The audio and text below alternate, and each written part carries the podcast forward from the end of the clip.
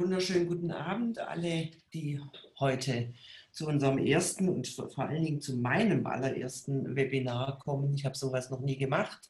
Das heißt, ähm, ich werde vielleicht auch Fehler machen, aber dafür gibt es Sabine Demser, die da auch ähm, ist, die wird mich dann wird mich dabei unterstützen. Mein Name ist Heike Schiller, ich bin die ehrenamtliche Vorsitzende der Heinrich-Böll-Stiftung in Baden-Württemberg und begrüße alle sehr herzlich ähm, zu unserer Gesprächsreihe aus der Pandemie in die Zukunft, die man eigentlich auch nennen könnte aus und mit der Pandemie in die Zukunft.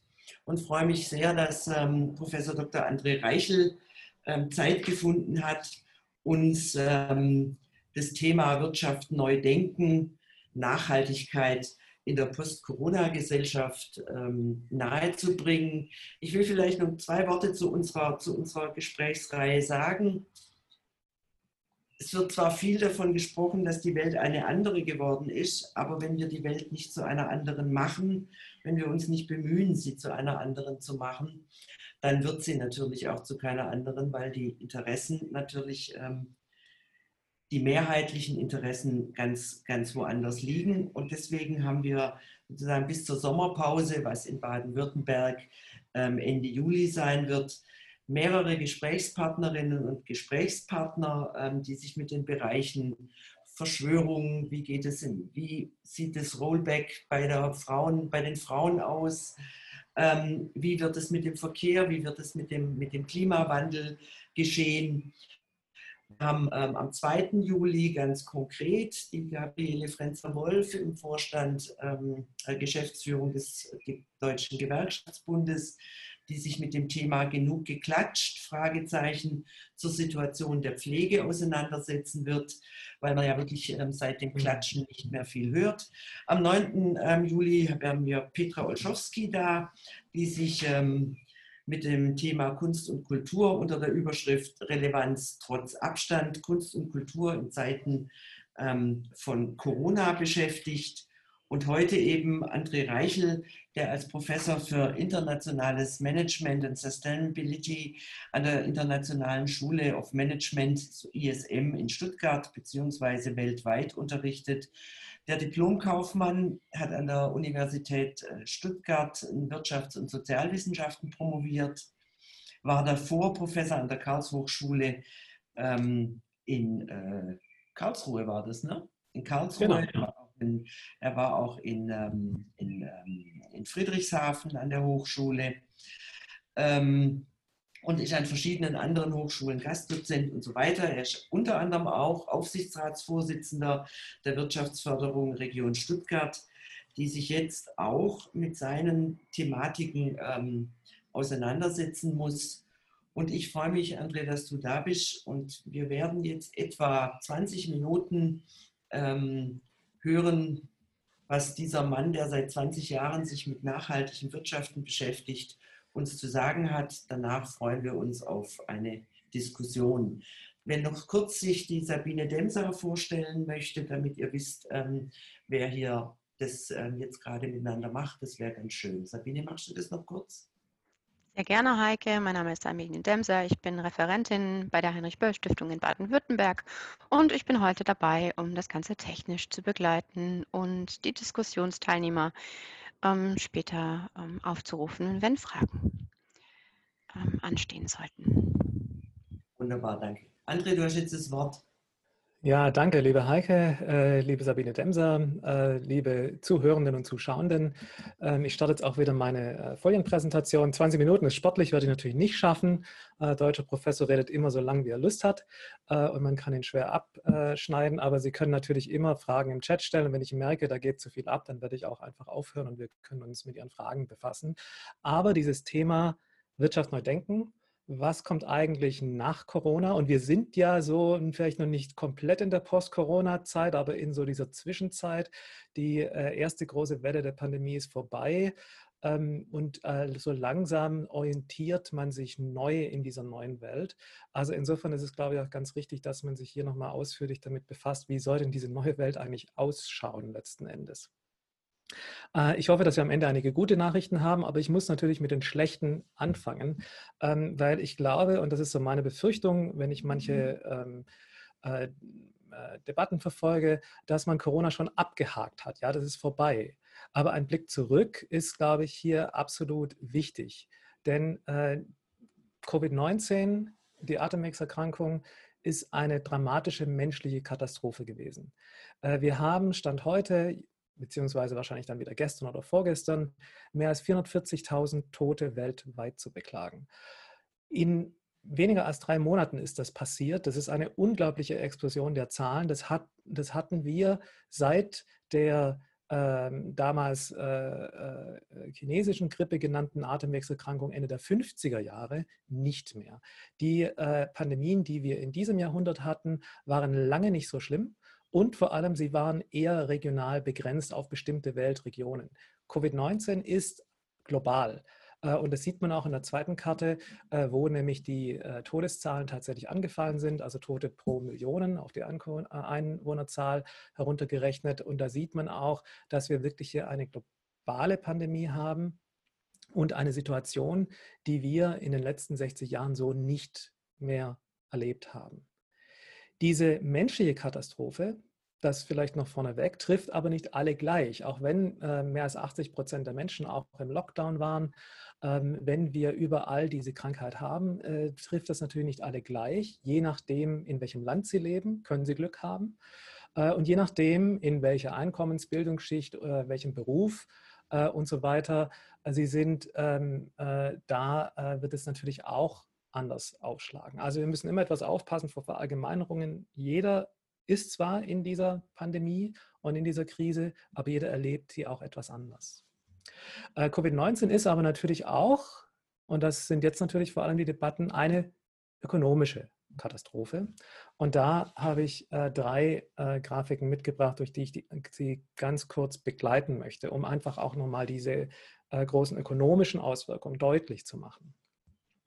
Wenn wir mal hier links oben anschauen, äh, dieser große Lockdown, das große Einschließen, ähm, äh, so nennt man die Krise jetzt im englischsprachigen Raum, the Great Lockdown, ähm, ist ungefähr ökonomisch vermutlich 30 Mal so schlimm wie die große globale Finanzkrise von 2008, 2009. Das sind Zahlen des Internationalen Währungsfonds. Äh, die waren äh, Ende April, sind die vorgestellt worden. Das sind Prognosen. Ähm, und man geht davon aus, dass die Weltwirtschaft um 3 Prozent schrumpfen wird. 2009 äh, ist sie um 0,1 Prozent geschrumpft. Das sind ganz andere Zahlen, die auf einmal im Raum stehen. Was auch noch wichtig ist zu verstehen, dies ist eine tatsächlich globale ökonomische Krise, die durch Covid-19 ausgelöst worden ist. Die äh, Finanzkrise von 2008, 2009 war eher eine Krise des Westens bzw. der früh industrialisierten Staaten. Die Schwellenländer, die Entwicklungsländer haben von dieser Krise nicht so viel mitbekommen.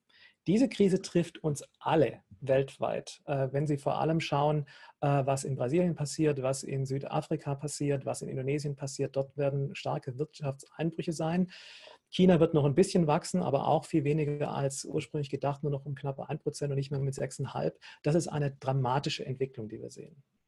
Was auch noch ähm, wichtig ist, ist dieses Bild hier links unten. Das, äh, der Output Loss, das ist einfach der Verlust an Bruttoinlandsprodukt, das man sonst produziert hätte, äh, wenn diese Krise nicht gewesen wäre. Ja? Diese rote Linie äh, da links, die dann so nach oben geht und dann auf einmal so eine Fläche hat, diese rote Linie oben ist eigentlich der Trend gewesen, noch im äh, Januar diesen Jahres. Und dann gab es diese Abweichung nach unten und diese rote Fläche ist der Verlust an globalem Bruttoinlandsprodukt, der nicht erwirtschaftet werden wird. Äh, und das summiert sich bis Ende 2021 äh, auf 9000 Milliarden US-Dollar. Äh, das ist zweieinhalb Mal die Wirtschaftsleistung der Bundesrepublik im letzten Jahr. Zweieinhalb Mal die volkswirtschaftliche Leistung Deutschlands, die verschwunden ist. Wie Sie auch sehen, diese Lücke schließt sich nicht bis 2021, sondern es wird eine ganze Weile dauern, bis sich diese Lücke überhaupt wieder schließen lässt. Falls sie sich insgesamt schließen lässt. Und das ist die letzte große Grafik, die ich hier noch zeigen möchte. Das ist von der Welthandelsorganisation, der WTO. Und die befasst sich ja jetzt nicht mit dem Weltwirtschaftsleistung, äh, sondern mit der Welthandelsleistung. Und das ist auch interessant, sich anzuschauen. Die blaue Linie, das sind quasi alle Exporte und Importe weltweit. Äh, das Jahr, ich glaube 2000. Äh, ähm, was äh, 15 ist die 100er Marke, also 100 Prozent und dann immer wie viel mehr und wie viel weniger. Ähm, und was man da sieht, sind eigentlich zwei Dinge. Diese grau gestrichelte Linie, die Sie sehen, das ist der globale Trend gewesen. Also wenn man so will, das Wachstum der Globalisierung zwischen 1990 bis 2008 vor der Finanzkrise. Ähm, wir sehen, dass sich die Globalisierung und die Zunahme des Handels schon dramatisch abgebremst hat nach dieser Krise und sie ist nie wieder auf diesen alten Pfad zurückgekommen. Die gelbe Linie, das ist der Trend der letzten zehn Jahre gewesen, was das Thema Handel angeht und wie stark sich Export und Importe entwickelt haben. Ähm, wir sehen hier also wirklich eine, einen, einen Gap im Handel und jetzt kommen eben diese zwei Prognose, Szenarien, eine optimistische, das Grüne, und ein pessimistisches, das Rote. Das heißt, wie lange dauert es, bis man sich wiederholt hat? Ähm, die Grüne ist sehr optimistisch und glaubt, dass wir Ende nächsten Jahres, spätestens übernächsten Jahres, auch wieder was den weltweiten Handel angeht, ähm, äh, zurückkehren auf diesen äh, gelben Pfad. Die pessimistische Perspektive geht davon aus, dass wir das nicht schaffen. Die Wahrheit liegt vielleicht irgendwo dazwischen. Es heißt aber, dass wir uns auch vor einer ganz anderen Welt ähm, äh, äh, wiederfinden. Äh, die Welt der Globalisierung, die wir bislang kennengelernt haben, die hat schon in den letzten zehn Jahren gestottert, aber jetzt stottert sie erst richtig. Und das ist vor allem für ein Land wie Deutschland natürlich, das so sehr international verflochten ist, äh, durchaus schwierig. Covid-19 ist aber auch ein Katalysator und ein Pfadbrecher. Mit Pfad meine ich, dass wir wegkommen von Pfadabhängigkeiten der Vergangenheit. Ähm, Covid-19 beschleunigt Dinge, die vorher schon da waren. Und das sieht man natürlich vor allem an der Automobilindustrie.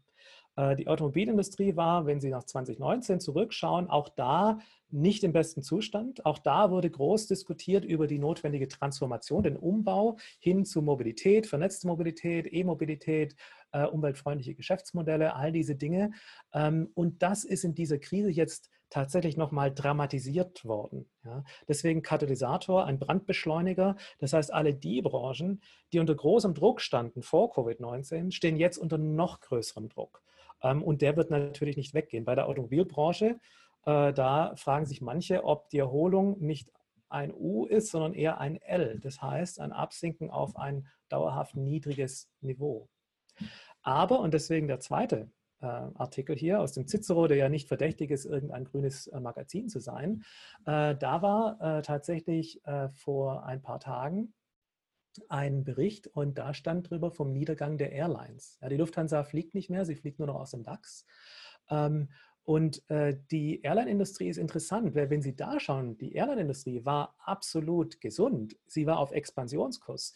Hier in Stuttgart, wo wir äh, uns befinden, äh, wurde diskutiert über eine Erweiterung, zumindest landseitig, wie so schön heißt, der Kapazitäten des Flughafens, also mehr Terminals, äh, weil die Fluggaszahlen äh, in Zukunft weiter explodieren würden.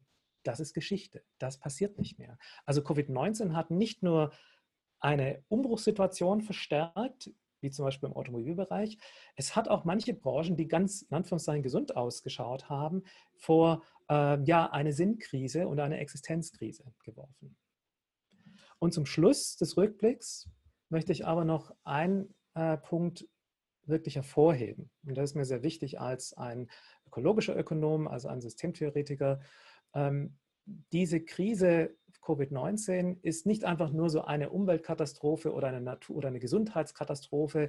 Die kommt halt wie ein Akt Gottes und wenn die vorbei ist, dann ist auch alles wieder gut und wir können schauen, dass wir halt die ökonomischen Schäden wieder aufkehren und dann geht es schon weiter. Nein, Covid-19 ist eine systemische Katastrophe. Sie ist endogen erzeugt worden im Wirtschaftssystem, in der Art und Weise, wie wir wirtschaften. Ähm, und sie wird auch weiter bestehen als, als Risiko wenn wir so weitermachen wie vorher, wird halt irgendwie in den nächsten zehn Jahren wieder so eine Pandemie auftauchen. Vielleicht reagieren wir schneller, vielleicht sind wir alle schlauer, aber es wird nicht weggehen. Laura Spinney, die britische Wissenschaftsjournalistin, hat im Guardian äh, vor zwei Monaten geschrieben, es braucht eine ganze Welt, um so einen Virus zu schaffen, nicht nur China. Ähm, und die Vereinten Nationen, die Weltgesundheitsorganisation und auch der WWF haben, das ist jetzt ganz aktuell von heute, ähm, auch nochmal ganz klar das Thema Biodiversitätsverlust und der ökologische Fußabdruck des menschlichen Wirtschaftens und menschlicher Aktivitäten in den Vordergrund gehoben, dass das mit ursächlich verantwortlich ist, dass es überhaupt zu dieser Übertragung dieses äh, Virus von einem Wildtier auf äh, was ja schon gezüchtet wurde für einen äh, äh als Feinschmecker-Delikatesse, äh, ein Übergreifen auf den Menschen und eine Verbreitung global ähm, äh, verursacht hat. Also ich glaube, wir müssen auch in diese Richtung noch einmal sehr hart nachdenken. Es gibt aber gute Nachrichten. Ja, das ist ja das Schöne dran. Es gibt gute Nachrichten. Ähm, und ich versuche mich jetzt mal auf die guten Nachrichten auch ein bisschen zu konzentrieren. Aber ich glaube, wir müssen eben erstmal sehr nüchtern betrachten, ähm, was die Problemlage ist. Und da möchte ich jetzt ganz professoral einen Blick zurück machen, weil es soll ja um Wirtschaftspolitik gehen und noch einmal geschwind zurückschauen auf unsere bundesdeutsche Wirtschaftsordnung. Äh, meine Studenten würde ich jetzt immer fragen, Hände hoch, wer kennt diesen Herrn? Das frage ich Sie jetzt nicht, aber wenn jemand äh, diesen Herrn kann, dann äh, darf derjenige oder diejenige es gerne im Chat schreiben. Ähm, ich löse aber gleich auf. Das ist Walter Eucken. Walter Eucken ist der Erfinder der sozialen Marktwirtschaft. Er ist der Begründer der Freiburger Schule des Ordoliberalismus, also dieser spezifisch deutschen Spielart ähm, äh, der Wirtschaftstheorie. Ähm, und auf ihn geht eigentlich unser Wirtschaftssystem, das wir haben in äh, Deutschland, nämlich die soziale Marktwirtschaft zurück. Und da ist es interessant, nochmal zu schauen, was diese Ordoliberalen äh, in den 40er und 50er Jahren eigentlich für eine Grundüberzeugung hatten. Die Grundüberzeugung war nämlich die, es gibt im Kapitalismus eine soziale Irrationalität, die ist ihm zu eigen. Es ist nämlich auf der einen Seite Gier der Kapitalisten und auf der anderen Seite der Antagonismus der Arbeitnehmenden. Es gibt eine, äh, einen Antagonismus, es gibt eine Irrationalität, die dieser Kapitalismus erzeugt und diese, äh, diese Irrationalität letzten Endes gefährdet freiheitlich-liberale Werte. Wie also damit umgehen? Es ist immer schwierig, wenn man über Kapitalismus redet, man traut sich gar nicht, das Wort in den Mund zu nehmen, aber äh, ich glaube, wenn Walter Eucken es konnte in den 40er Jahren, dann können wir es heute auch äh, in den Mund nehmen. Die Überzeugung nämlich, die unserer Wirtschaftsordnung zugrunde liegt, ist, dass Märkte und alles Wirtschaften einen ethischen Rahmen benötigen, um Freiheit sicherstellen zu können. Und die Betonung auf ethisch, nicht nur Rahmen. Es geht um eine Ethik, es geht um eine Grundüberzeugung. Wie soll gewirtschaftet werden? Was ist das gute Wirtschaften und was ist das gute Leben? Äh, der Staat und seine Regierung sind nach dieser Auffassung Rahmensätze und Schiedsrichter auf Märkten. Es gibt also keine marktkonforme Demokratie, wenn man so möchte, sondern es gibt eine Demokratie- und freiheitskonforme Wirtschaft und Demokratie- und freiheitskonforme Märkte. Das ist die ordoliberale Grundüberzeugung. Und die Frage, die sich Eucken und andere natürlich gestellt haben in den 40er Jahren in Deutschland nach dem Zweiten Weltkrieg war, wie kann eigentlich ein ökonomisch und moralisch bankrottes Land wieder aufgerichtet werden, angesichts fundamentaler ökonomischer Knappheiten nach dem Krieg. Und das ist auch interessant, dass Ökonomie und Moral für die Ordoliberalen immer extrem eng miteinander verflochten waren. Da springt natürlich Ludwig Erhard rein und seine Antwort war damals das Wachstum des Sozialprodukts, also eine auf Expansion und Akkumulation aufgerichtete, äh, ausgerichtete Art des Wirtschaftens äh, mit dieser neuen Maßzahl des Sozialprodukts. Und das war auch richtig so. Aber jetzt sind eben 75 Jahre vergangen fast. Erhard hat aber auch was geschrieben, nämlich 1957, sein schönes Buch Wohlstand für alle. Und da schreibt er etwas ganz Spannendes und auf das möchte ich hinweisen. Er schreibt nämlich, wenn der angestoßene Entfaltungsprozess der Wirtschaft in dem Sinne verläuft, dass für die Deutschen neben dem unverzichtbaren Wert auf Sicherung materieller Lebensführung, also dass man genug zu essen hat, ein Dach über dem Kopf und so weiter, in steigendem Maße eine geistige oder seelische Bereicherung als nützlich und wertvoll erachtet wird, dann muss es zu einer Korrektur der Wirtschaftspolitik kommen. Und niemand dürfte dann so dogmatisch sein, allein in der fortdauernden Expansion, das heißt im materiellen, noch länger das Heil erblicken zu wollen. Ludwig Erhard 1957. Äh, die äh, ferneren Tage sind vermutlich jetzt da. Es sind immerhin über 60 Jahre vergangen. Die zentrale Frage heute ist deswegen auch eine andere. Angesichts von Corona und äh, der multiplen ökologischen Krise, die wir haben, lautet sie nämlich, wie kann eigentlich eine Gesellschaft in einer Situation der materiellen Sicherheit, und die haben wir in Deutschland, mit fundamentalen ökologischen Knappheiten und Risiken umgehen? Und da braucht es eben Alternativen. Und das Schöne dran ist, und das hat ähm, Bruno Latour in einem äh, wunderschönen Interview auch im Guardian äh, vor kurzem gesagt, Corona hat uns nämlich gezeigt, wir können tatsächlich in Alternativen wieder denken, weil das Wirtschaften nicht absolut ist. Wir können es einfach ausschnipsen, wenn die Not groß genug ist. Das heißt, Alternativen sind denkbar und sagbar. Und da möchte ich jetzt ähm, auch äh, von meinem letzten Teil drauf kommen, auf eine Alternative, mit der ich mich sehr stark befasst habe, nämlich mit der Fragestellung einer Postwachstumsökonomie. Und ob die nicht einen Kern einer Post-Corona-Wirtschaftspolitik bilden kann. Links äh, sehen Sie André Gortz, mein Namensvetter, äh, französischer Philosoph. Rechts sehen Sie Serge Latouche, auch ein französischer Philosoph. Die Franzosen sagen dann auch Décroissance, ja, also nicht zwei Croissants, sondern tatsächlich schrumpfen, äh, nicht so sehr Postwachstum, da sind wir Deutschen immer etwas verschämt. Ähm, aber diese äh, Idee ist seit jetzt fast 20 Jahren wieder stärker im Vordergrund. Ähm, und was versteht man darunter eigentlich? Postwachstum meint hier, die Abkehr, und zwar die bewusste, geplante Abkehr von der expansiven auf Akkumulation ausgerichteten Art des Wirtschaftens. Also das, was uns nach dem Zweiten Weltkrieg so wichtig war, was auch notwendig war, was heute aber vermutlich eher für die Probleme verantwortlich ist, die wir sehen auch für Corona, da müssen wir wegkommen.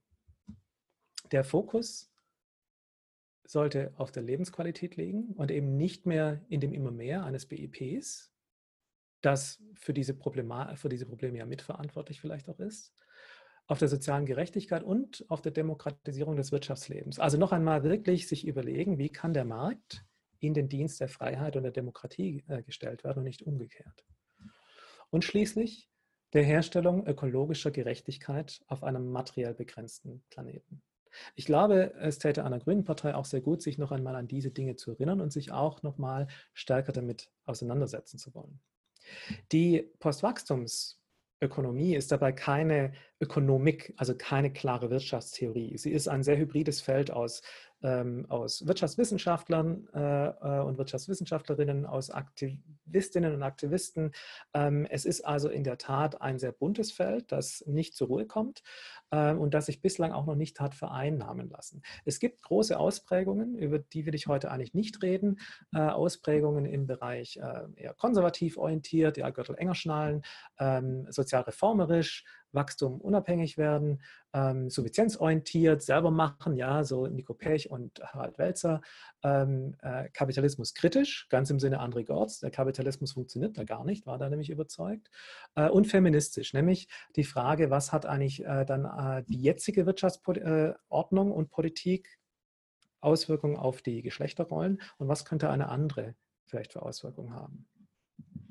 Was folgt daraus? Ähm, und da möchte ich jetzt drauf eingehen, ähm, auf äh, die Kernelemente. Oh, ups, halt, das war eins zu weit. Da war es, genau.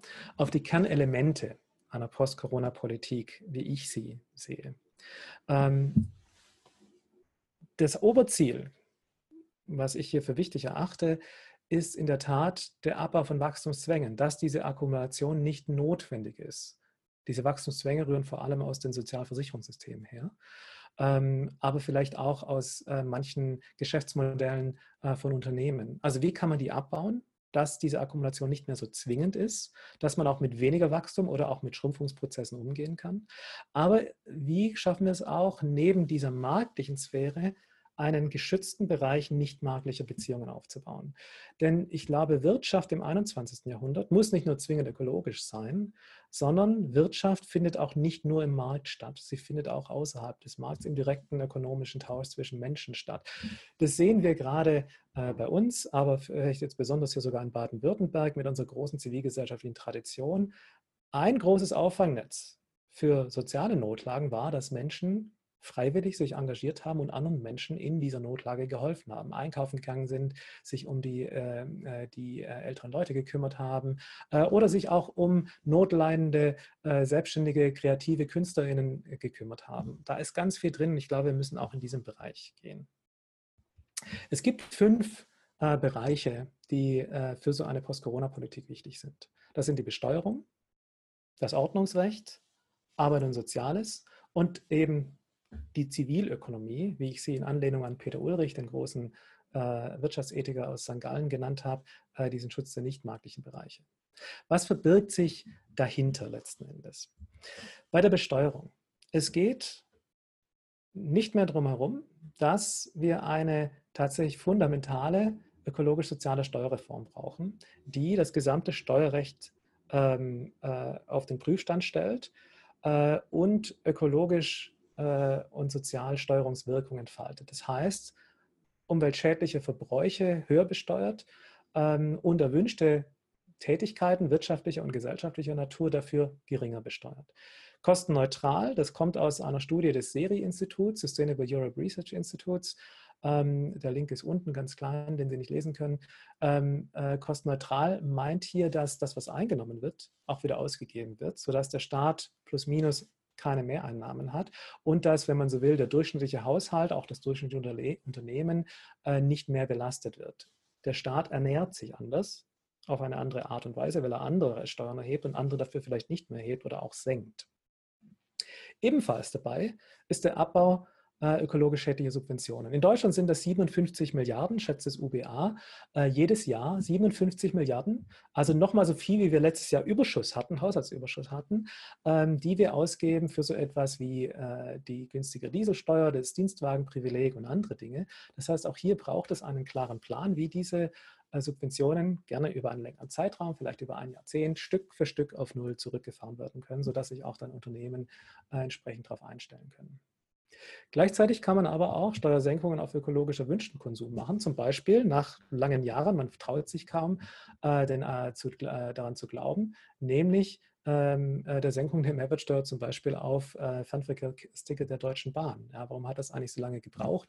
Äh, oder was Schweden hat, gemacht hat, eine Senkung der Mehrwertsteuer auf Reparaturleistungen. Also hier muss auch nochmal genau nachgeschaut haben, werden. Besteuerung ist das eine Element, das sofort dann auch wirkt und sofort auch Verhaltensänderungen in, äh, bei den Wirtschaftsakteuren, auch bei uns Konsumierenden auslöst. Das Ordnungsrecht ist äh, der zweite, äh, das zweite Element. Hier äh, ist vor allem der Fokus auf Materialeffizienz und Kreislaufwirtschaft zu legen. Wir haben in Deutschland ein Kreislaufwirtschaftsgesetz, das ähm, nochmal auf den Prüfstand aber gestellt werden muss, ob es tatsächlich Kreislaufwirtschaft ermöglicht oder verhindert. Äh, wir haben eine EU-Ökodesign-Richtlinie, die sehr scharf ist oder sehr scharf sein kann, die hier auch nochmal überprüft werden kann. Wir haben in allen europäischen Staaten Formen einer Elektroschrottverordnung nach deutschem Vorbild. Auch hier äh, ist zu überlegen, wie kann das denn eigentlich auf andere äh, Branchen weiter ausgedehnt werden. Und zwar nicht im Sinne eines ganz gewöhnlichen Recyclings, sondern eines höherwertigen, das heißt einer Weiterverwendung möglichst äh, ganzer Produkte oder mit geringen Modifikationen, also eben die komplette äh, Pyramide der äh, Kreislaufwirtschaft und eben nicht nur das Recycling. Von Gerhard Schähorn stammt dieser zweite Punkt, Ökonom aus Heidelberg, der leider viel zu früh verstorben ist, ökologisches Wettbewerbsrecht. Ähm, Unternehmen haben ja einen Vorteil manchmal, wenn sie Umwelt verschmutzen, vor allem wenn es da keine Gesetze dagegen gibt. Und Scherhorn war der Meinung, dass diese sogenannten negativen Externalitäten, also quasi eine Umweltschaden, den äh, Unternehmen nicht bezahlen müssen, den sie aber legal machen können, das konstituiert doch eigentlich eine Art unfairen Wettbewerbsvorteil.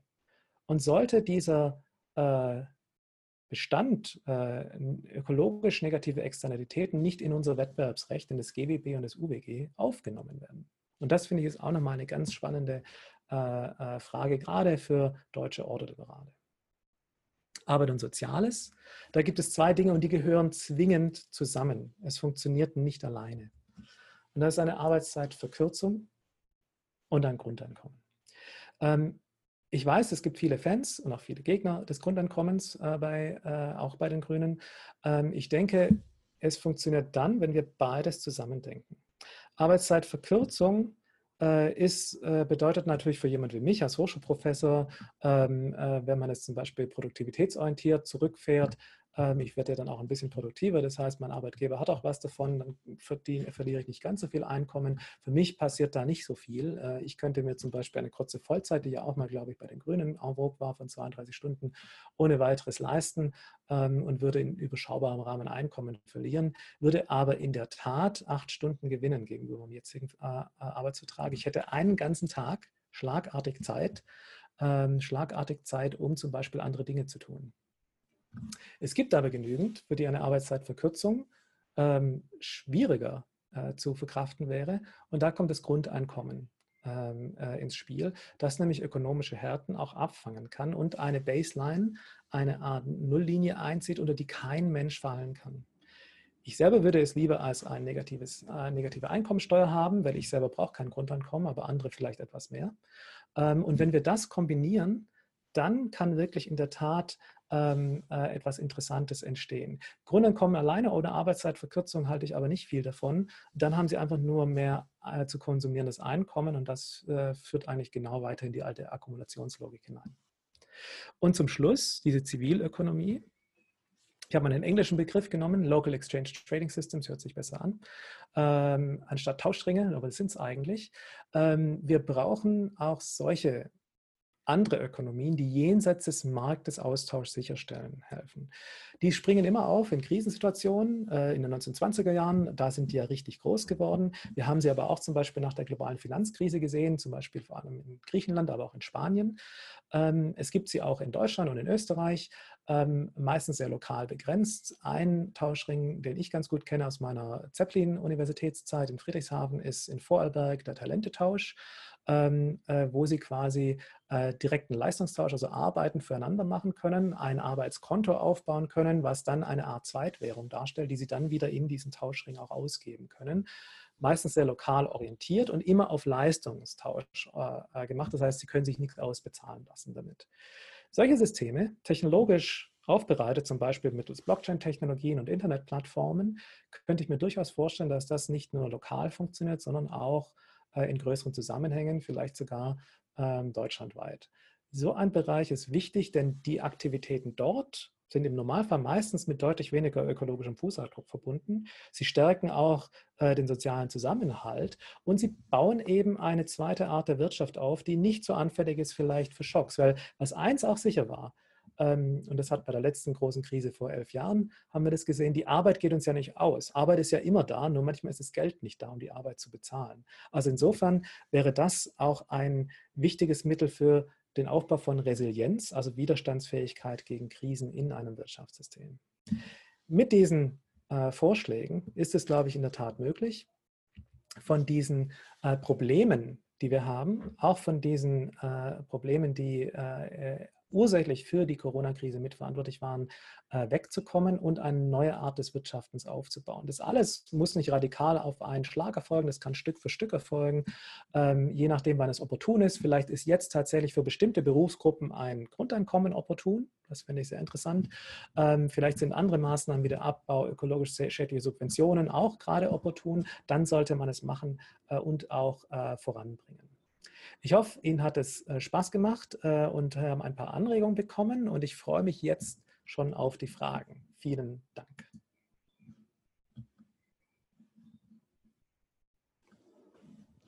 Wir haben auch direkt schon eine Frage. Darf ich die schon stellen, Heike, oder möchtest du erst noch übernehmen? Ja?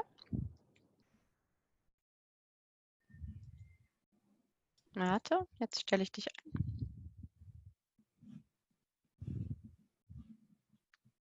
Ich sage Dankeschön, habe natürlich auch eine Menge Fragen, aber erstmal sollen unsere Teilnehmerinnen und Teilnehmer sich.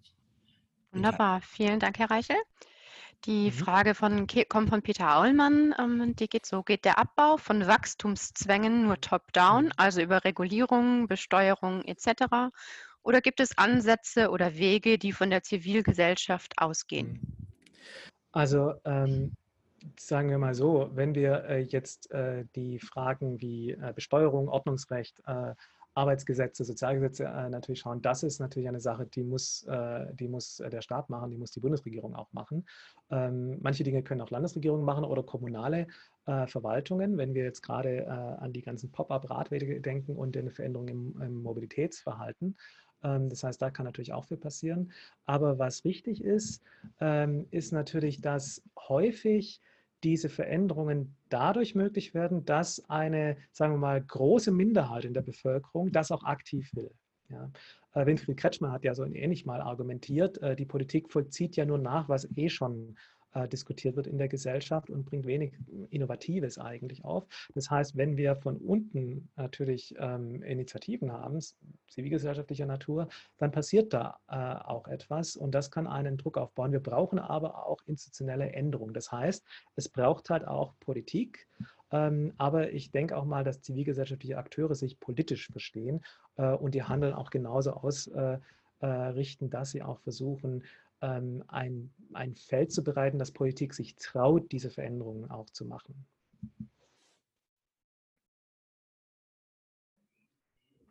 Vielen Dank. Heike, dann darfst du jetzt gerne übernehmen. Sind keine weiteren Fragen da?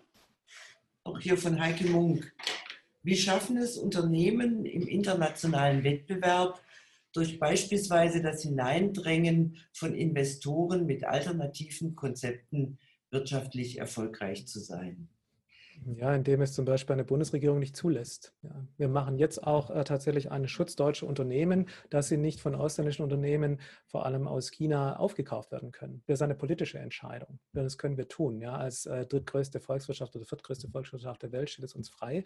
Wir können es sogar noch einfacher machen, wenn wir das Ganze zu einem europäischen Thema machen äh, und sagen, wir müssen äh, die europäischen ähm, äh, Wirtschaftsstrukturen verändern, zukunftsfähig machen.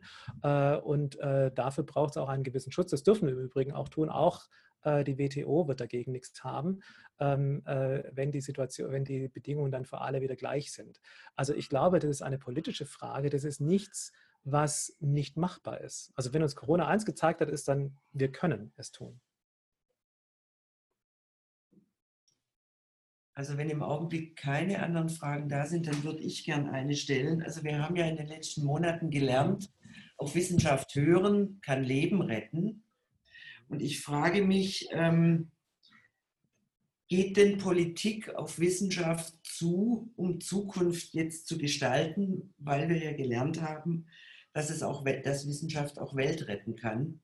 Mhm. Ähm, oder machen die jetzt äh, sozusagen ihre Entscheidungen zwar abhängig von Epidemie, Epidem ihr wisst, was ich meine, ähm, oder werden Entscheidungen jetzt für die Zukunft, die Frage mit dieser Mehrwertsteuer, die jetzt ein halbes mhm. Jahr ausgesetzt wird auf allen Ebenen, ähm, werden die auf Basis mhm. der Gespräche und Auseinandersetzungen mit Wissenschaft getroffen oder ähm, so wie Kretschmann sagt, ist sowieso schon in der Gesellschaft und muss gemacht werden. Also da würde ich auch gerne ein paar. Beispiele mhm. ähm, hören dazu. Ja, also sagen wir so, ähm, bei Corona war natürlich jetzt eine unmittelbare Notsituation dran. Äh, da scheint man stärker immer drauf zu hören. Ähm, wobei es war auch ganz interessant, weil die Wissenschaft, in Anführungszeichen, äh, war am Anfang sich auch nicht so ganz klar, wie man darauf reagieren muss. Ja, das war ein großer Suchprozess und ich fand es sehr interessant, die Bundespressekonferenzen immer zu äh, hören, die so lang waren wie nie zuvor und sehr ausführlich und sehr ehrlich und offen geführt worden sind. Das ist eigentlich etwas, was ich mir gerne beim Thema Klima wünschen würde, dass man auch so lang und ausführlich und offen und ehrlich ähm, äh, auf Bundespressekonferenzen darüber redet. Ähm, was aber interessant ist und was Heike, du gemeint hast, ähm, wir haben schon einen Fingerzeig gesehen und das war beim äh, tatsächlich jetzt dem äh, großen äh, wirtschaftlichen äh, Paket, äh, das man da geschnürt hat, dass die Abwrackprämie nicht vorkommt. Ja. Äh, und die Abwrackprämie ist laut von allen deutschen Autoherstellern und dem Bundesverband der Automobilwirtschaft ähm, gefordert worden. Und vor zehn Jahren hatten die Erfolg damit. Jetzt nicht. Der Spiegel titelt äh, sogar Zeitenwende. Ja, die Politik hört nicht mehr auf die Automobilwirtschaft. Ähm, das zeigt auch, dass diese Wirtschaft äh, ihre, ihre, ihren Höhepunkt lang überschritten hat und in der Tat, was ihre politische Bedeutung angeht, der Wahrnehmung der Politik geringer ist, als wir es vielleicht noch vor wenigen Monaten gedacht haben. Und das finde ich schon interessant. Ja, ich glaube, da ist ein ganz anderes Bewusstsein da, ähm, dass vielleicht äh, Wirtschaft vielfältiger ist und dass man nicht mehr auf jede Lobbygruppe hier hören kann letzten Endes. Ob das jetzt äh, äh informiert war durch äh, Wissenschaft, das weiß ich nicht so richtig. Ich glaube, es war sehr stark informiert dadurch, dass sich die, diese äh, Industrie vor allem durch ihr Auftreten in der Krise es auch in der Öffentlichkeit verschätzt hat und dass es für Politik jetzt auch sehr opportun war zu sagen, gut, dann machen wir das so nicht. Ja, vielen Dank. Wir haben jetzt noch mal Fragen aus, äh, von den TeilnehmerInnen. Und zwar eine Frage von Stefan Kirchner. Materielles mhm. Wachstum ist eventuell in der westlichen Welt beendet. Wie reduzieren wir den Ressourcenbedarf in der südlichen Welt?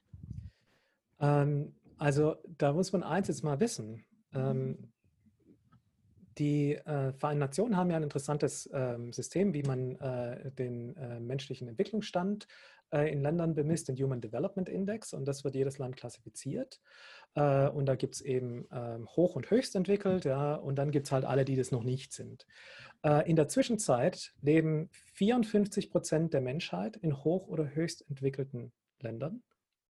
Und dann noch so ungefähr 15 bis 20 Prozent, in denen die kurz davor stehen.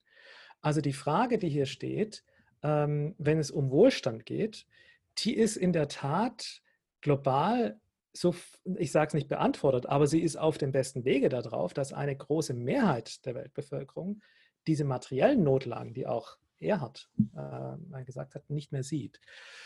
Die andere Frage ist ja eher, gibt es ein alternatives Entwicklungsmodell für diejenigen, die gerade reich geworden sind oder kurz davor stehen, ihren Ressourcenbedarf zu reduzieren? Und den gibt es nicht. Ja. Die Entwicklung, die wir in China gesehen haben in den letzten 40 Jahren, die wir in äh, Südostasien äh, gesehen haben in den letzten 30 Jahren, die folgen alle dem westlich-nördlichen Muster. Das heißt, äh, man äh, wird äh, sozioökonomisch besser, die Lebensqualität steigt, das Einkommen steigt und die Umweltqualität, der ökologische Fußabdruck wird schlechter. Ähm, und das ist auch nicht eine Frage dann für den Süden. Also für die äh, 46 Prozent, die noch nicht in hoch- und höchst entwickelten äh, Ländern laut UN äh, leben, äh, das ist eine Frage, die wir auch beantworten müssen. Ja, wir haben nämlich die äh, Sauerei in Anführungszeichen verursacht und dieses Wirtschaftsmodell in die Welt gebracht. Und ich glaube, es äh, würde uns gut anstehen, in Deutschland, aber auch in Europa, ein alternatives Wirtschaftsmodell zumindest mal zu versuchen. Ähm, und äh, wir haben mit dem Green Deal jetzt natürlich so eine Richtung, sehr auf grünes Wachstum orientiert ist. Aber ich glaube, dass man ähm, in der Tat Brücken bauen kann und schauen, schauen kann, wie kann man andere Elemente da, hinein, äh, da hineinbekommen auf der europäischen Ebene und dann wirklich ein alternatives Wirtschaftsmodell schaffen, das dann auch wieder Ausstrahlung hat. Kleiner Hinweis aber, es gibt im globalen Süden ähm, mehr als genug eigene Vorstellungen, wie das, äh, die eigene Wirtschaft zu, äh, sich zu entwickeln hat. Ähm, und vielleicht da auch noch was, ähm, wir leben ja in so einer 80-20-Welt. Ja? 20 Prozent der Weltbevölkerung sind für 80 Prozent des äh, Ressourcenverbrauchs zuständig. Also ähm, wir müssen runter, äh, und zwar dramatisch von dem, was wir machen. Ähm, äh, und ich glaube, dann erledigt sich das äh, Problem der Entwicklung des Südens so ein Stück weit, weil dann tatsächlich eine Alternative da ist.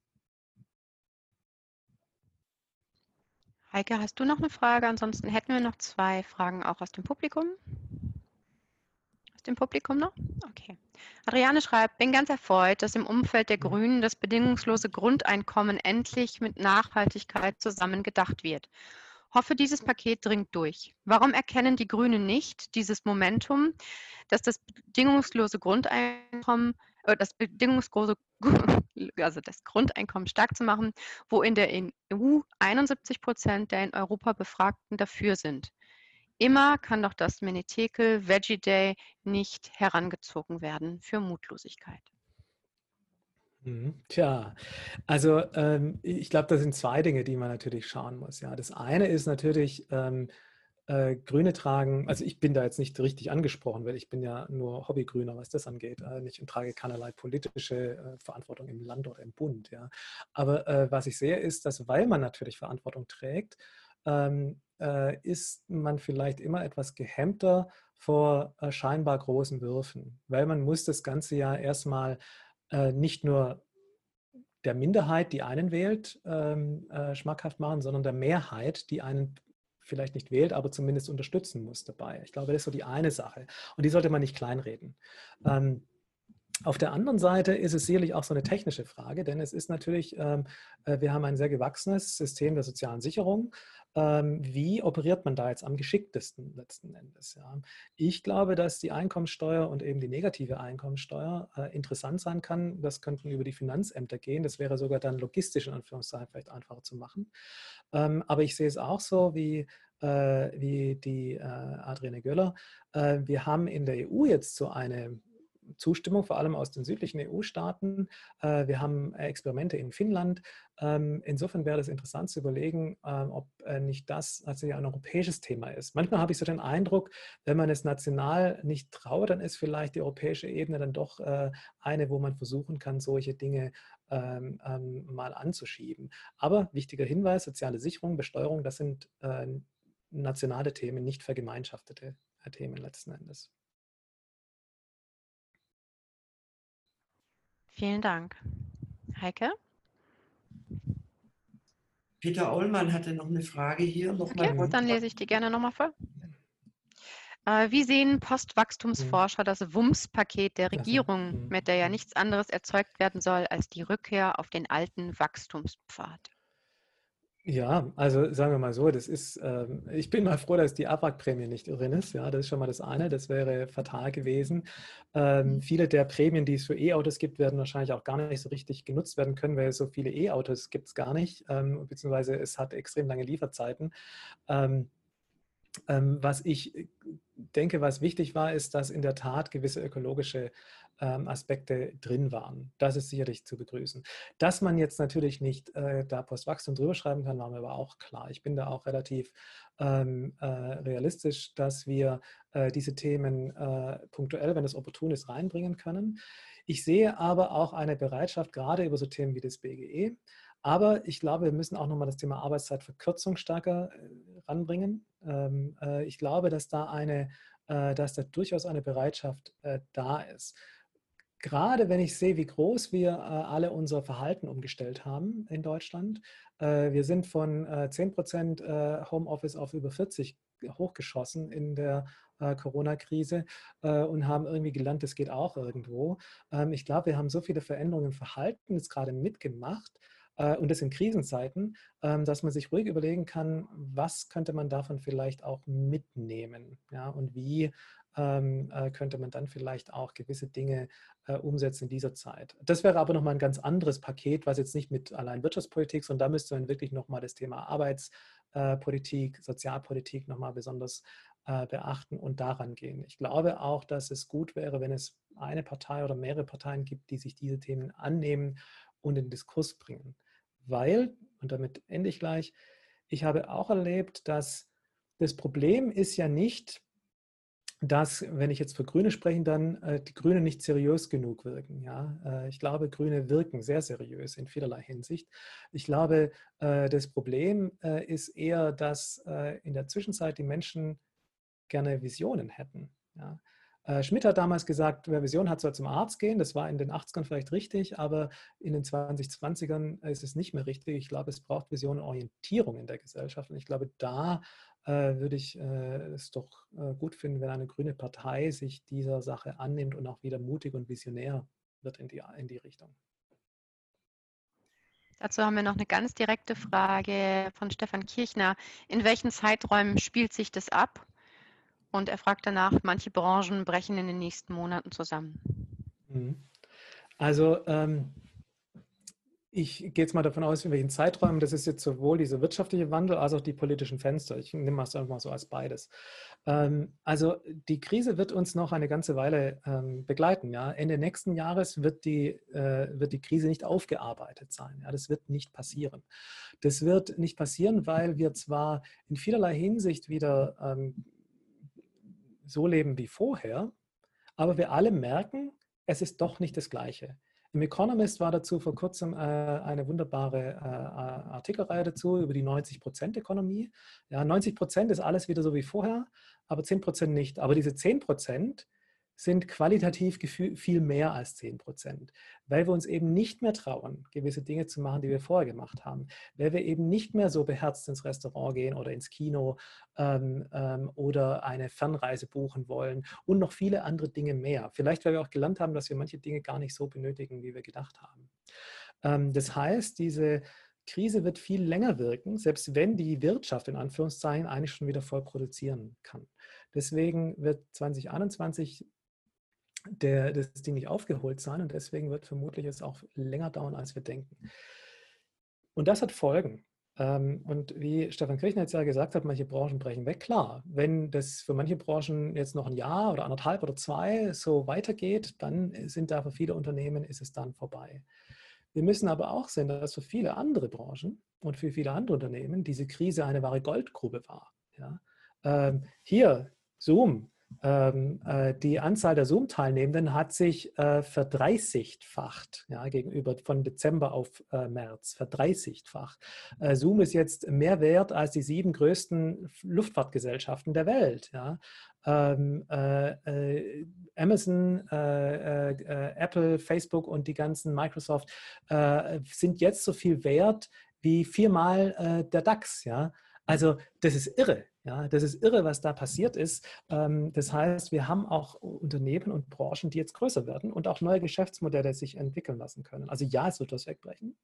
Äh, und zwar alle die, die offensichtlich noch in dieser alten Wirtschaft mit großem Ressourcenverbrauch, mit viel Raumbedarf, mit viel Wegebedarf und äh, Raumüberbrückungsbedarf, alle, die damit zu tun haben, die werden es schwerer haben. Ähm, dafür werden es die anderen viel leichter haben. Ja? Also insofern glaube ich, äh, werden wir einen beschleunigten Strukturwandel sehen. Ähm, und in manchen Bereichen sind wir ja, vielleicht nochmal zurück auf das Thema Heimarbeit und Digitalisierung in deutschen Unternehmen. Wir sind ja da um drei bis vier Jahre in die Zukunft gesprungen, schlagartig, ja, in, in, in wenigen Tagen. Also insofern glaube ich, werden wir sicherlich auch mal wieder eine bisschen eine ruhige Ruhephase bekommen, aber gewisse Entwicklungen, die laufen jetzt einfach. Also ich glaube, wir werden deswegen in den nächsten zwei, drei Jahren deutliche und dramatische Änderungen in der Wirtschaftsstruktur auch sehen. Ähm, und ob bis zur Mitte des Jahrzehnts alle deutschen Autohersteller noch selbstständig sind, das weiß ich nicht.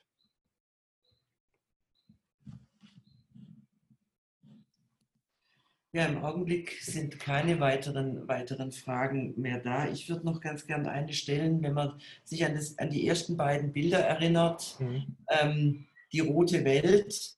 Also es sind ja sozusagen diese stärksten Ausbrüche Russland, USA und, und Brasilien, die ja alle regiert werden von, ähm, ja, wie soll ich es ausdrücken, von Menschen, die eher autoritär sind. Mhm. Brasilien ist einer der größten äh, Produzenten, und Produzenten von Soja und Zerstörer von, von Umwelt. Und es wird ja sozusagen das, was die dort tun, auf unser Klima derartige Auswirkungen haben, ähm, dass wir ähm, in spätestens vier bis fünf Jahren also da die Ohren schlackern werden. Welche Auswirkungen insgesamt hat denn Klima, der Klimawandel auf diese wirtschaftliche Entwicklung und wie, ähm, wie, wie kann man eigentlich sozusagen Gesellschaften darauf vorbereiten, dass die Einschränkungen durch Corona mhm durch den Klimawandel ja noch sehr viel stärker sein werden und sich dadurch noch mehr Strukturen verändern werden müssen, zwangsläufig. Mhm. Also ähm, der Klimawandel ist natürlich die Welle, die noch viel größer eigentlich ist, ja, ähm, äh, und die jetzt auch anfängt zu laufen. Es gab heute einen äh, Bericht von äh, Klimaforschern, äh, die ganz klar gesagt haben, was im nächsten halben Jahr passiert, wirtschaftspolitisch, was äh, in allen Staaten beschlossen werden wird für die Post-Corona-Zeit, äh, wird quasi entscheiden, ob wir den Klimawandel aufhalten können oder nicht. Weil die wirtschaftspolitischen Maßnahmen, die jetzt quasi beschlossen werden in diesem Jahr, die werden in den nächsten Jahren dann wirksam und bis spätestens 2025, eher vorher, muss der Peak bei den äh, globalen Treibhausgasemissionen erreicht sein. Sonst funktioniert nichts mehr. Ähm, das heißt, wir sind jetzt in einem extrem komprimierten Zeitfenster auch, wo wir sehr viele Weichenstellungen eigentlich vornehmen müssen, auch können. Ja? Also ich glaube, Fantasie hat man jetzt bekommen in der Zeit. Äh, deswegen ist es so entscheidend, dass wir äh, schnell die Weichen stellen. Das heißt aber auch, dass alle Wahlen, die jetzt sind äh, und die in nächster Zeit anstehen, überall extrem wichtig sind. Welche politischen Kräfte bekommen dort Regierungsverantwortung? Und können sich in die Prozesse einmischen, ähm, weil jetzt wirklich eine Entscheidungssituation da ist. Ähm, insofern ähm, glaube ich, es gibt Hoffnung, gerade wenn die EU sagt, sie möchte das Thema Klimaschutz jetzt viel stärker in diesen Recovery, in den Wiederaufbau, in das Wiederaufbauprogramm integrieren. Äh, ich glaube, das ist äh, extrem wichtig. Aber äh, selbstverständlich ähm, ähm, droht uns im November die Wiederwahl von Donald Trump. Ähm, das muss man einfach so sagen. Ich würde überhaupt nichts geben auf irgendwelche ähm, Umfragen. Das haben wir letztes Mal gemacht und sind dann ganz böse aufgewacht äh, an dem Tag. Ähm, das heißt, da kann nochmal äh, ganz viel in eine, in eine ganz schwierige Richtung passieren. Wir wissen nicht, wie äh, China sich positioniert. Äh, China ähm, ist zwar sehr gut aus der Corona-Zeit rausgekommen, jetzt gibt es wieder ein paar Ausbrüche. Ähm, aber China ähm, hat äh, die Weltrettung nicht so sehr im Programm. Ja, die haben auch eine sehr interessengetriebene äh, Geopolitik äh, ähm, äh vor Augen. Ähm, das heißt, ähm, es fehlen so manchmal ein bisschen die Akteure, die jetzt loslegen. Und ich glaube, die EU ist eigentlich der Akteur und alle europäischen Staaten, die jetzt loslegen müssen und sich dann Verbündete suchen müssen. Ja, vielen Dank dazu. Wir haben jetzt eine letzte Frage, bevor es 19 Uhr schlägt, von Heike Munk. Die ähm, fragt, Bildung ist die Basis von morgen. Wie schätzen Sie die Veränderung des Bildungsauftrages ein, dass junge Menschen verstärkt darin ausgebildet werden? Kritisches Denken, Kommunikation, Kollaboration und Kreativität, weniger technisches Können. Mhm. Wenn du dazu ähm, und dann ja. noch, noch einen positiven ja. Ausblick aus, aus deiner Sicht machst, bevor wir uns dann wieder verabschieden. Danke. Genau. Also ähm, vielleicht da kurz dazu. Ähm, an Bildung wird die Welt halt nicht genesen. Ich bin jetzt so lange im Bildungssystem unterwegs und weiß das, äh, weil diese jungen Leute alle in Strukturen kommen, die von den nicht so jungen Leuten gemacht wurden und weiter bestärkt werden. Und da ist es unglaublich schwierig, was zu verändern. Ähm, da braucht es schon auch woanders Veränderungen, dass diese jungen Leute was verändern können. Ähm, ähm, also insofern wird Bildung alleine es nicht, äh, nicht schaffen. Ähm, was wichtig ist aber, und das vielleicht ist doch als Hochschullehrer auch, ähm, ich glaube, was ich gerne hätte, wäre eine Hochschule, die nicht mehr auf einen Fächerkanon sich konzentriert und dann entlang dieses Fächerkanons halt einem alles Mögliche beibringt, unter anderem auch solche, äh, sagen wir mal, äh, äh, äh, überfachlichen Qualifikationen, sondern dass wir uns tatsächlich einer Hochschulbildung nähern, zumindest in einigen, äh, mit einigen experimentelleren Studiengängen, wo Kompetenzen im Vordergrund stehen. Ja. Fertigkeiten, Fähigkeiten, da gehört kritisches Denken dazu, da gehört Kommunikation dazu, da gehört Kollaboration dazu, da gehört auch übrigens technische Fähigkeiten, wie man nämlich diese ganzen wunderbaren Hilfsmittel nutzt dafür, da gehört das nämlich auch dazu, die Anwendung dieser Technologie. Ähm, und den Fächerkanon dann drumherum gruppiert ja, und dann eher den Fächerkanon heranzieht, um Beispiele zu nehmen, wie kann man diese Fähigkeit dort jetzt anwenden, wie kann man jetzt äh, kritisches Denken und Kommunikation und Kollaboration im Marketing anwenden, ja, was ja auch so ein Bereich ist, der bei mir in der Nähe liegt, ähm, und das vielleicht dann neu schaffen oder neu gründen. Also so etwas fände ich sehr, sehr wichtig. Ähm, aber Bildung allein nochmal reicht nicht. Wir brauchen woanders Akteure, die schon da sind, die diese Bildung alle nicht haben, die aber vielleicht irgendwann aufwachen, ähm, um das zu machen, ähm, äh, weil sonst äh, vertrauen wir auch zu viel auf die jungen Leute und legen unsere ganze Verantwortung, die wir haben, auf diese jungen Leute. Und das, glaube ich, ist auch gefährlich. Das frustriert dann noch. Das ist schon eine gesamtgesellschaftliche Aufgabe, egal ob sie in einem Bildungssystem noch drin sind oder ob sie draußen sind. Und jetzt so eine ähm, gesamthafte äh, Betrachtung. Also das Schöne ist ja immer, es ist immer am dunkelsten kurz bevor es dann wieder hell wird, ja, also äh, in der, äh, wo die Nacht am tiefsten ist, ja, und so weiter, der Tag am längsten. Ähm, ich denke schon, dass wir jetzt ähm, durch diese Krise auf einmal realisiert haben, dass dieses ganze die ganze Diskussion über, sagen wir mal, ähm, die Risikogesellschaft, in der wir leben, ja, die ökologischen Risiken, die es gibt, alles, was so abstrakt war, ja, dass das extrem konkret geworden ist, schlagartig. Äh, es wurde unmittelbar persönlich. Ja. Das heißt, diese wirtschaftspolitischen Weichenstellungen von vielen Jahrzehnten äh, sind jetzt sehr persönlich geworden. Die Veränderungen, die das notwendig macht, waren sehr persönlich. Insofern haben sich Politik und Persönliches Systemisches und Individuelles ineinander geschoben und wir haben jetzt gemerkt, nee, das geht uns alle an und wir konnten es auch, wir haben es geschafft. Ja. Und ich glaube, das ist eigentlich doch noch eine ganz interessante Zeit, um jetzt zu sagen, nehmen wir doch auch diese positiven Erfahrungen, die es auch gegeben hat und dieses Wissen, dass wir, wenn wir wollen, Wirtschaft einfach so ausschalten können und vielleicht wieder anschalten oder umschalten, nehmen wir doch einfach mal dieses, dieses Gefühl der Ermächtigung, auch ganz persönlich, ja, nehmen wir das einfach mit und versuchen jetzt dann auch wirklich äh, die Dinge zu ändern. Ja. Äh, das Schlimmste wäre, wenn man jetzt nicht visionär und riskant wäre in der Politik, wenn man jetzt nicht mutig ist. Äh, wenn man jetzt nämlich nicht mutig ist, äh, dann bricht alles zusammen. Und es gibt so einen schönen Satz eines schottischen Politikers, äh, Donald Dewar, der war der erste äh, Parlamentspräsident, nachdem das schottische Parlament äh, in den 90ern wieder gewählt worden ist. Der hat mal gesagt, um, ähm, if we fail, it is because of our insufficiency of dreaming.